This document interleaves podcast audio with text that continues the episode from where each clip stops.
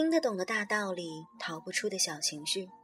这里是荔枝 FM 二九八九七，属于你和我的小情绪。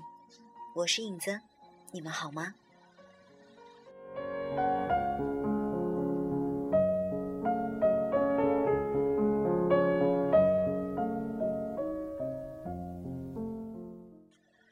就在前段时间，影子有一个非常要好的闺蜜发了这样一条微信到朋友圈，他说：“你们相信吗？我去相亲了。”这个消息对于我来说好像是一个重磅炸弹，因为我一直都觉得，对于我来说，相亲这两个字儿离得好遥远，好遥远。哪怕我在电视上看过无数次这样的场景，哪怕我从很多叔叔阿姨。的嘴里面听到过这样的事儿，可是我总是觉得，对于我来说，那样一种尴尬的会面，总是会让我听到或者想到，就觉得有那么一点儿的不可思议吧。试想想看，你去见到那个人，不是那样一种纯纯的凭感觉，而是带着一种非常强的目的性。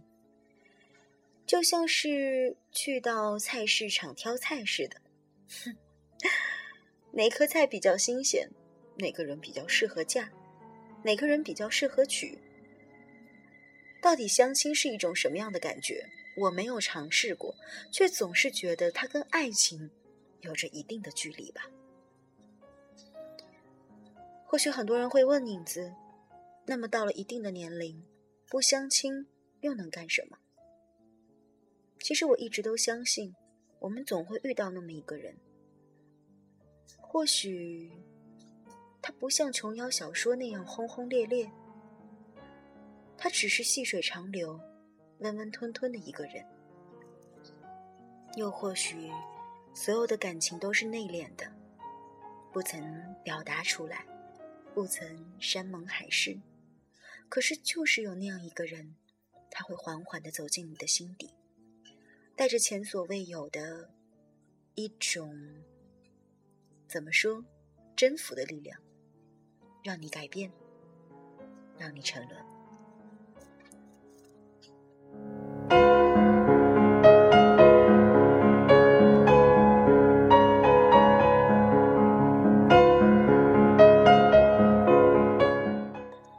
到底是一个什么样的人会让我们有这样的感觉？或者说，到底是一个什么样的人？可以值得我们去嫁呢？今天就想要来跟你说，跟所有所有在听节目的丫头们说，丫头，该有个家了。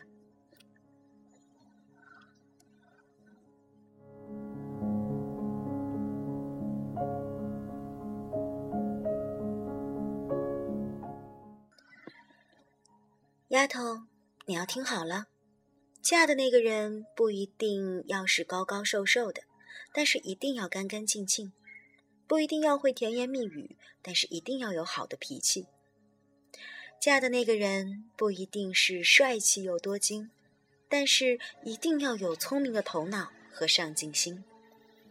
他一定会从你们牵手的那一刻起，对你说：“丫头，从今天起，我们有福同享，有难我当。”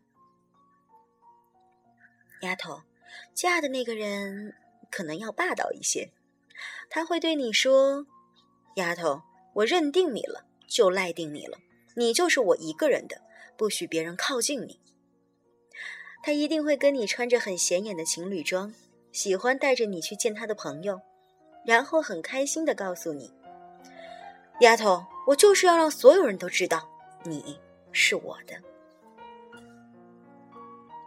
嫁的那个人一定会支持你减肥，却依然会带你去超市给你买很多好吃的。然后他会说：“丫头吃吧，不管你多胖，我都要你。”他一定会在过马路的时候牵着你的手，对你说：“丫头，你要跟紧我。”嫁的那个人呢，一定会明白老婆是用来疼的，而且会吹着口哨。和你一起做家务，一定会在你生气的时候耐心的哄着，然后逗你说：“丫头，你生气的样子好丑哦。其实你嫁的那个人，只是会在你哭的时候擦干眼泪，或者他什么都不说，或者他会告诉你：“丫头乖，不哭，有我在。”他或许会在你累的时候抱紧你，伸出手臂，心疼地说：“丫头，抱抱。”你嫁的那个人一定会在睡觉的时候跟你说：“丫头，你要早点睡。”一定会把你带回家，然后对他妈说：“看，这是我给你找找的儿媳妇儿。”然后对你说：“这是咱妈。”你嫁的那个人一定会在某一个阳光明媚的日子里，顶着一片湛蓝的天，笑着对你说。丫头，我们该有个家了。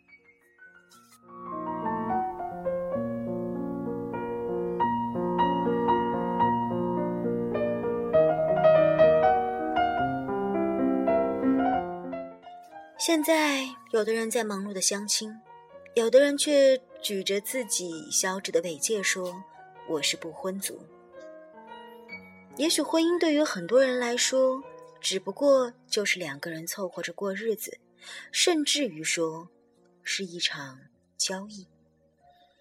而对于有的人来说，它是爱情的坟墓，所以不愿意走进去。或许有很多人这样说过，但是影子不知道是什么时候自己悟出来的这样一句话：初中、高中，记不清楚了。如果婚姻是爱情的坟墓，那如果没有婚姻？我们是不是死无葬身之地呢？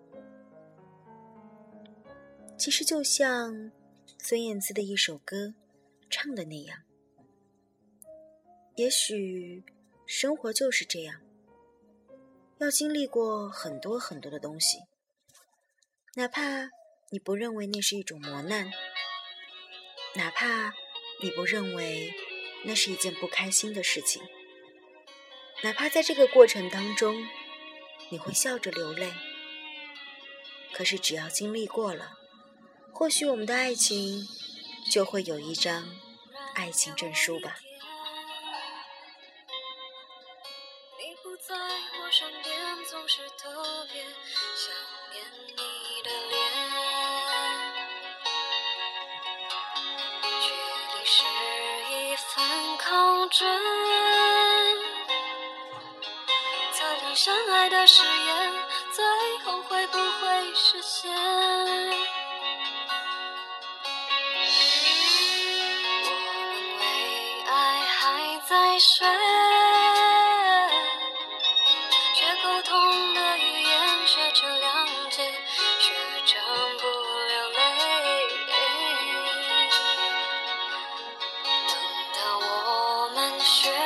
飞